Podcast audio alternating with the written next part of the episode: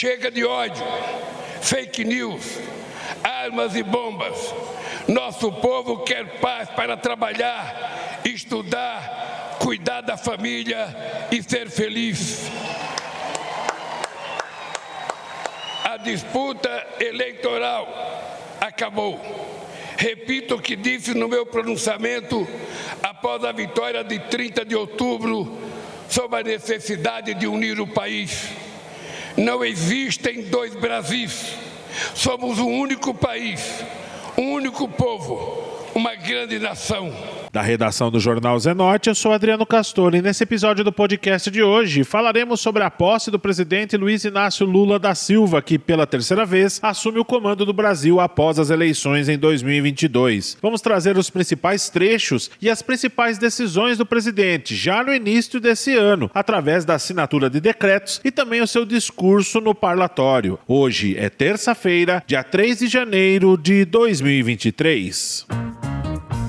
Em uma grande cerimônia, o presidente Luiz Inácio Lula da Silva assumiu a presidência da República pela terceira vez, algo inédito em nosso país. Lula ganhou as eleições em 2022 por uma margem de mais de 1% sobre o ex-presidente Jair Bolsonaro. Toda a cerimônia de posse teve uma duração de quase oito horas. O presidente Lula utilizou o famoso carro presidencial, o Rolls Royce, onde Lula passou na Praça dos Três Poderes com o grande público que o acompanhava. Lula, em primeiro lugar, foi ao Congresso Nacional, onde discursou por mais de 34 minutos minuto. Nesse discurso, no primeiro momento, Lula falou sobre as mudanças que devem ocorrer no Brasil. Discurso esse que, segundo o presidente, foi o mesmo discurso que ele fez há 20 anos atrás. Pela terceira vez, compareço a este Congresso Nacional para agradecer ao povo brasileiro o voto de confiança que recebemos.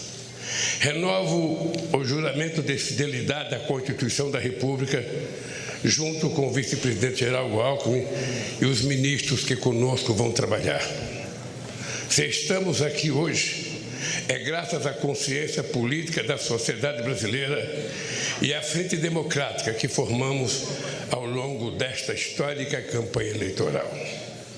Foi a democracia a grande vitoriosa nesta eleição, superando a maior mobilização de recursos públicos e privados que já se viu as mais violentas ameaças à liberdade do povo, a mais abjeta campanha de mentiras e de ódio tramada para manipular e constranger o eleitorado brasileiro. Nunca os recursos do Estado foram tão desvirtuados em proveito de um projeto autoritário de poder. Nunca a máquina pública foi tão desencaminhada dos controles republicanos. Nunca os eleitores foram tão constrangidos pelo poder econômico e por mentiras disseminadas em escala industrial.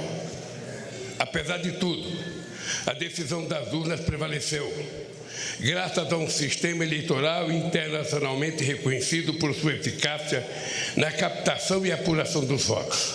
Foi fundamental a, atitude corajosa do Poder Judiciário, especialmente do Tribunal Superior Eleitoral, para fazer prevalecer a verdade das urnas sobre as violências de seus detratores. Senhoras e senhores, ao retornar a este plenário da Câmara dos Deputados, onde participei da Assembleia Constituinte de 1988, recordo com emoção os embates que travamos aqui democraticamente para inscrever na Constituição o mais amplo conjunto de direitos sociais, individuais e coletivos, em benefício da população e da soberania nacional. 20 anos atrás, quando fui eleito presidente pela primeira vez, ao lado do companheiro vice-presidente José Alencar, iniciei o discurso de posse com a palavra mudança. A mudança que pretendíamos era simplesmente concretizar os preceitos constitucionais, a começar pelo direito à vida digna, à vida digna, sem fome, com acesso ao emprego, à saúde e à educação. Disse naquela ocasião que a missão de minha vida estaria cumprida quando cada brasileiro e brasileira pudesse fazer três refeições por dia.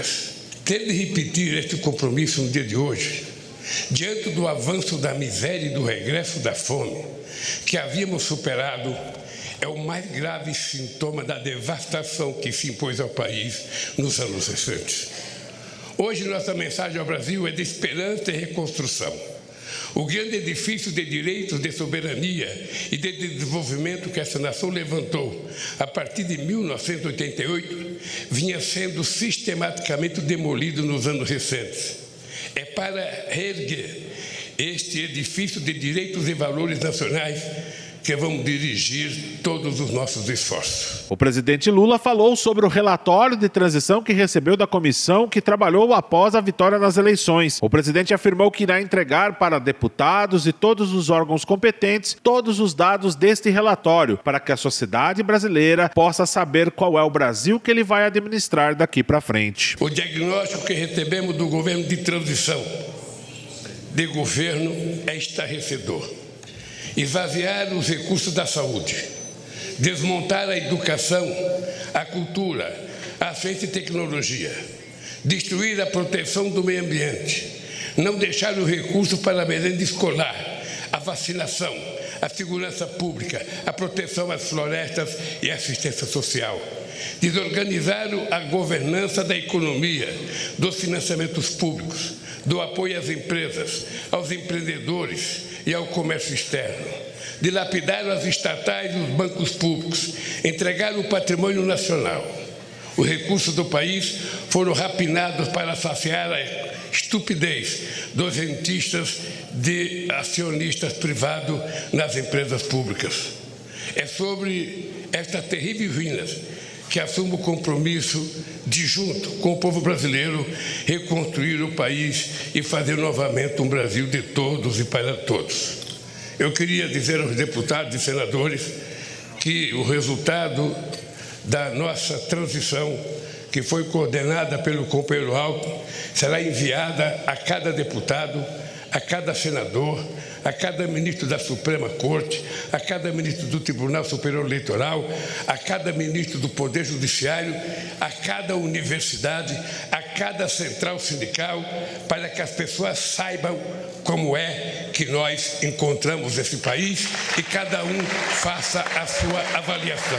O presidente Lula afirmou que quem errou vai pagar pelos seus erros. Afirmou que irá assinar decretos com mudanças, como no porte de armas, autorização para a Advocacia Geral da União analisar documentos sigilosos, entre outras medidas. Compreendi desde o, desde o início da jornada que, deveria ser candidato por uma frente mais ampla do que o campo político em que me formei, mantendo o firme compromisso com minhas origens. Esta frente se consolidou para impedir o retorno do autoritarismo no país. A partir de hoje, a lei de acesso à informação voltará a ser cumprida. O portal da transparência voltará a cumprir seu papel. Os controles republicanos voltarão a ser exercidos para defender o interesse público. Não carregamos nenhum ânimo de revanche contra os que tentaram subjugar a nação a seus desígnios pessoais e ideológicos, mas vamos garantir o primado da lei. Quem errou responderá por seus erros com direito à ampla defesa dentro do devido processo legal. O mandato que recebemos o mandato que recebemos à frente a adversários inspirados do fascismo será defendido com os poderes que a Constituição confere à democracia. Ao ódio responderemos com amor, à mentira com a verdade, ao terror e à violência responderemos com as leis e suas mais duras consequências. Sob os ventos da redemocratização dizíamos: ditadura nunca mais. Hoje, depois do terrível desafio que superamos, devemos dizer: democracia para sempre. Após a cerimônia no Congresso Nacional, Lula se dirigiu até o parlatório em frente ao Palácio do Governo, onde ele subiu a rampa e recebeu a faixa de diversas pessoas da sociedade brasileira. O presidente Lula discursou para a população que foi acompanhar sua cerimônia de posse e afirmou que irá governar para todos, mesmo para aqueles que não votaram nele. Lula repetiu a sua fala quando ganhou as eleições deste ano. Não existem dois Brasis. Vou governar para 215 milhões milhões de brasileiros e brasileiras, e não apenas para quem votou em mim. Vou governar para todos e todas, olhando para o nosso luminoso futuro em comum e, pelo, e não pelo retrovisor de um passado de divisão e intolerância. A ninguém interessa um país em permanente pé de guerra ou uma família vivendo em desarmonia. É hora de reatarmos os laços com amigos e familiares, rompidos pelo discurso de ódio e pela disseminação de tantas mentiras. Chega de ódio, fake news, armas e bombas. Nosso povo quer paz para trabalhar, estudar, cuidar da família e ser feliz. A disputa eleitoral acabou. Repito o que disse no meu pronunciamento após a vitória de 30 de outubro sobre a necessidade de unir o país. Não existem dois Brasis. Somos um único país, um único povo, uma grande nação. Somos todos brasileiros e brasileiras e compartilhamos uma mesma virtude. Nós não desistimos nunca. Ainda que nos arranquem todas as flores, uma por uma, pétala por pétala, nós sabemos que é sempre tempo de replantio e que a primavera há de chegar. E a primavera já chegou. O presidente Lula também falou sobre as políticas sociais, desigualdade social e chegou até a chorar quando lembrou de pessoas que passam nos semáforos pedindo ajuda em cartazes de papelão. Felizmente, hoje, 20 anos depois, voltamos a um passado que julgávamos enterrado mais do que fiz, muito do que fizemos foi desfeito de forma irresponsável e criminosa. A desigualdade e a extrema pobreza voltaram a crescer. A fome está de volta e não por força do destino, não por obra da natureza, nem por vontade divina. A fome, a volta da fome é um crime o mais grave de todos cometido contra o povo brasileiro. A fome é filha da desigualdade, que é a mãe dos grandes males que atrasam o desenvolvimento do Brasil. A desigualdade pequena este nosso país de dimensões continentais ao dividi-lo em partes que não se reconhece. De um lado, uma pequena parcela da população que tudo tem, do outro lado, uma multidão a quem tudo falta e uma classe média que vem empobrecendo ano a ano pelas injustiças do governo. Juntos somos fortes. Divididos seremos sempre o país do futuro que nunca chega e que vive em dívida permanente com o seu povo. Se queremos construir hoje o nosso futuro, se queremos viver num país plenamente desenvolvido para todos e todas, não pode haver lugar para tanta desigualdade.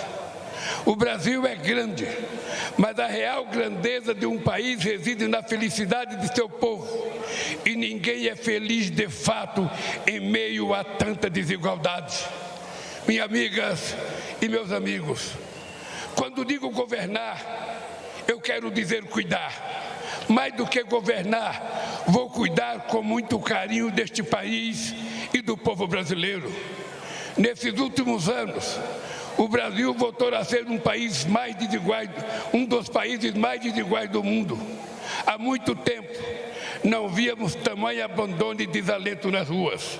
Mães garimpando lixo em busca de alimento para os seus filhos. Famílias inteiras dormindo ao relento enfrentando o frio, a chuva e o medo. Crianças vendendo bala ou pedindo esmola, quando deveriam estar na escola, vivendo plenamente a infância que tem direito.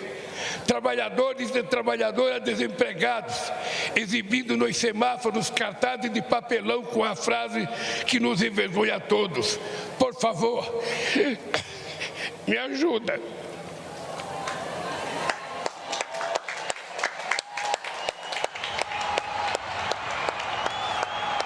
fila na porta dos açougues em busca de ossos para aliviar a fome.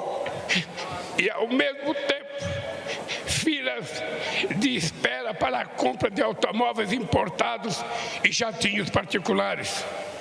Tamanho abismo social é um obstáculo à construção de uma sociedade verdadeiramente justa, democrática e de uma economia próspera e moderna. Ao término do discurso, o presidente Lula afirmou que o pesadelo chegou ao fim e que a hora é de acender a chama da esperança. Lula também falou sobre economia, saúde e educação. Nesses últimos anos, vivemos sem dúvida um dos piores períodos da nossa história. Uma era de sombras de incertezas e de muito sofrimento. Mas esse pesadelo chegou ao fim pelo voto soberano na eleição mais importante desde a redemocratização do país. Uma eleição que demonstrou o compromisso do povo brasileiro com a democracia e suas instituições. Essa extraordinária vitória da democracia nos obriga a olhar para frente, a esquecer nossas diferenças, que são muito menores que aquilo que nos une para sempre. O amor pelo Brasil e a fé inquebrantável em nosso povo. Agora é hora de reacendermos a chama da esperança, da solidariedade e do amor ao próximo. Agora é hora de voltar a cuidar do Brasil e do povo brasileiro, gerar empregos, reajustar o salário mínimo acima da inflação, baratear o preço dos alimentos, criar ainda mais vagas nas universidades, investir fortemente na saúde, na educação, na ciência e na cultura retomar as obras de infraestrutura do Minha Casa Minha Vida, abandonadas pelo descaso do governo que se foi. É hora de trazer investimentos e reindustrializar o Brasil, combater outras vezes as mudanças climáticas e acabar de uma vez por todas com a devastação dos nossos biomas, sobretudo a nossa querida Amazônia romper com o isolamento internacional e voltar a se relacionar com todos os países do mundo.